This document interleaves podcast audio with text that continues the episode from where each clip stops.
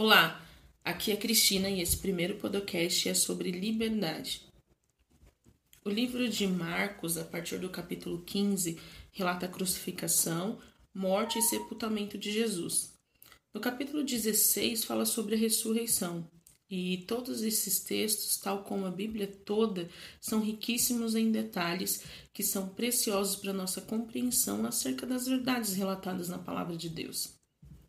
No entanto, agora eu vou ler os versículos 37 e 38 no capítulo 15 do livro de Marcos, que diz assim: E Jesus, dando um grande brado, expirou, e o véu do templo se rasgou em dois, de alto a baixo. Um dos detalhes, porque o versículo 38 poderia ser assim: E o véu do templo se rasgou, ou e o véu do templo se rasgou em dois. Mas é essencial o que continua no texto. E aí diz assim: E o véu do templo se rasgou em dois, de alto a baixo. Sim, vamos falar de Páscoa. O original da palavra no hebraico é Pessá, que significa passagem, passagem da escravidão para a liberdade. A Bíblia é uma grandiosa história de amor. E em seu primeiro ato, o Gênesis, a criação, Deus desaja e nenhum átomo fica fora de ordem. Nenhuma falha. Ele forma o homem, dá tudo o que precisa e muito mais. O homem e a mulher têm um relacionamento íntimo com Deus. No entanto, Adão sente o desejo de ser igual a Deus.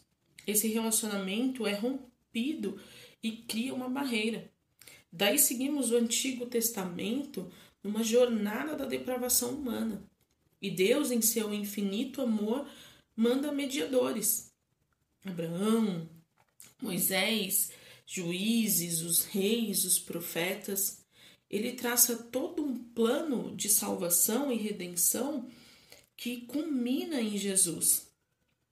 E esse amor é, infinito de Deus em sempre é, nos mandar mediadores, até mandar o último e definitivo e único que pode nos mediar no relacionamento com o Pai, é bem descrito em João 3,16, que diz assim: Porque Deus amou o mundo de tal maneira que deu seu Filho unigênito para que todo aquele que nele crê não pereça, mas tenha a vida eterna.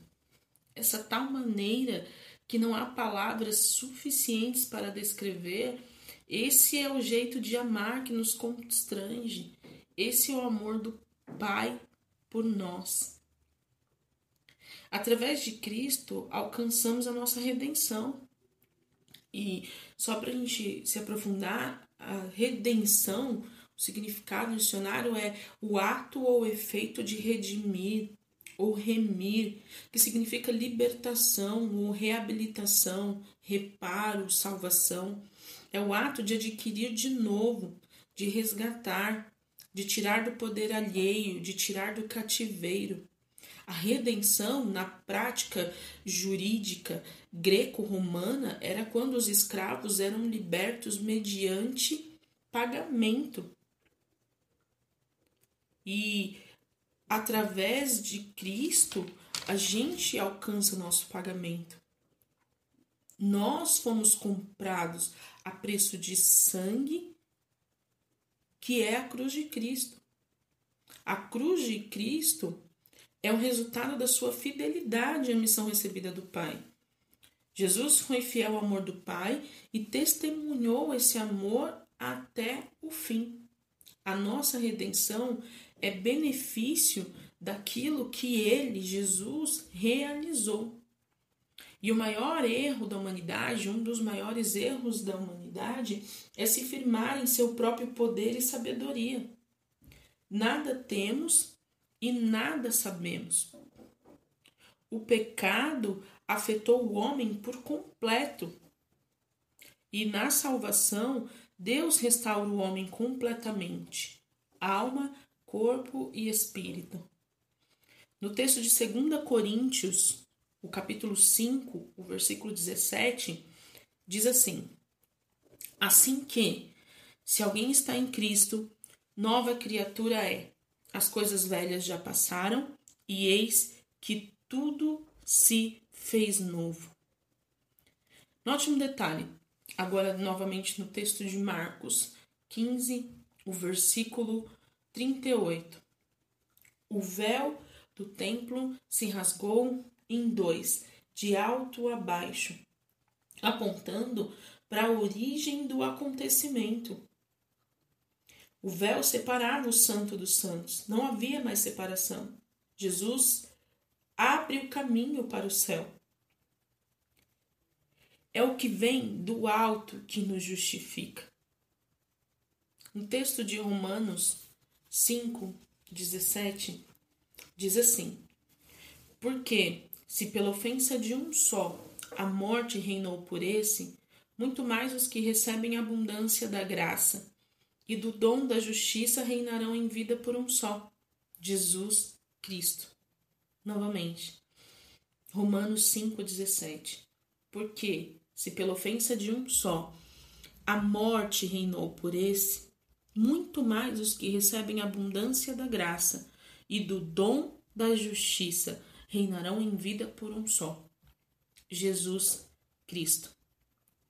Aqui vamos ficar com o dom da justiça nesse texto. E dom significa dádiva, presente. Não somos justificados por algo que fazemos. A nossa justificação é um presente. Quando recebemos algo por aquilo que fazemos, não é um presente, é uma recompensa. E o texto diz dom da justiça, que é presente da justiça ou dádiva da justiça. A natureza de Deus é uma natureza redentora. Todo relacionamento foi rompido e ele clama por reconciliação. E Jesus nos reconcilia com o Pai. A religiosidade faz com que a gente possa nos parecer justos, mas a natureza da mera religiosidade é incompatível com a natureza divina. Essa religiosidade faz com que criamos ações, situações ou circunstâncias para que de maneira meritocrática possamos alcançar a salvação e a justificação. Mas não! É exatamente o fato de sermos justificados por Cristo que faz com que agimos de forma diferente. Mais uma vez, é o que vem do alto que nos justifica. O véu foi rasgado em dois, de alto abaixo. E aí nós recebemos o dom da justiça. E essa justiça não é aquela do senso comum, quando a pessoa diz: não gosto de injustiças, que tratem com diferença ou algo do tipo. Não, não é dessa justiça que estamos tratando aqui. É a justiça que também está relatada no Sermão do Monte, em Mateus 5, especificamente no versículo, no versículo 6. Mateus 5, versículo 6, que diz que é, bem-aventurados têm fome e sede de justiça, porque eles serão saciados. Aquele que concede o reino dos céus é justo e justificador. E somente ele pode satisfazer o que é exigido pela sua justiça. Só após o homem tornar participante da natureza, da natureza divina é que ele estará abastado de justiça. Aí ele tem o seu ser criado novamente em verdadeira justiça e santidade. Quando entendemos essa justificação, que é somente pelo sangue de, de Cristo, entendemos sobre o exercício da fé, da justiça que vem de Deus.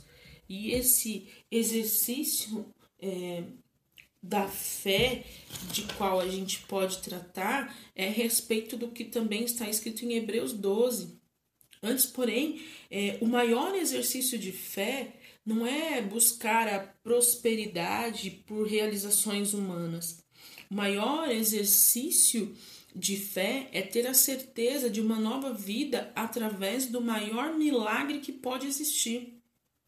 A justificação em Cristo Jesus, nosso Senhor. Hebreus 12, versículo 2 diz assim: Mantenham o olhar firme em Jesus, autor e consumador da nossa fé.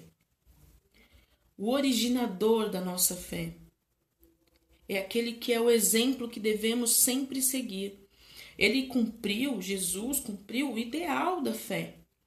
Cristo é o objeto da nossa fé.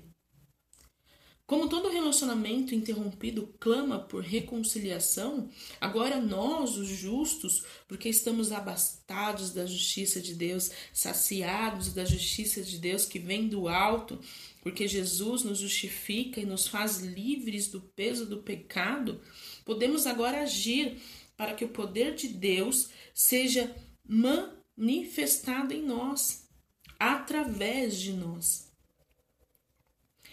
em Romanos 8, o versículo 19 diz assim: Porque a ardente expectação da criatura espera a manifestação dos filhos de Deus. Porque a ardente expectação da criatura espera a manifestação dos filhos de Deus. A criação aguarda por cada um de nós que recebeu poder para ser chamado de filho de Deus. Manifestar é expressar. E a minha e a sua posição de filho, expressar os, o meu amor pelo Pai com as nossas ações, com as nossas palavras, pode mudar a história de quem está à nossa volta e chegar até os confins da terra. Cristo resgatou a nossa relação com o Pai. Jesus é a nossa Páscoa. E que Ele, Jesus, seja nossa mensagem hoje e sempre. Feliz liberdade a todos, que possamos fazer uso dessa liberdade na justificação que a gente tem em Cristo Jesus. Fiquem com Deus e até mais. Um abraço a todos.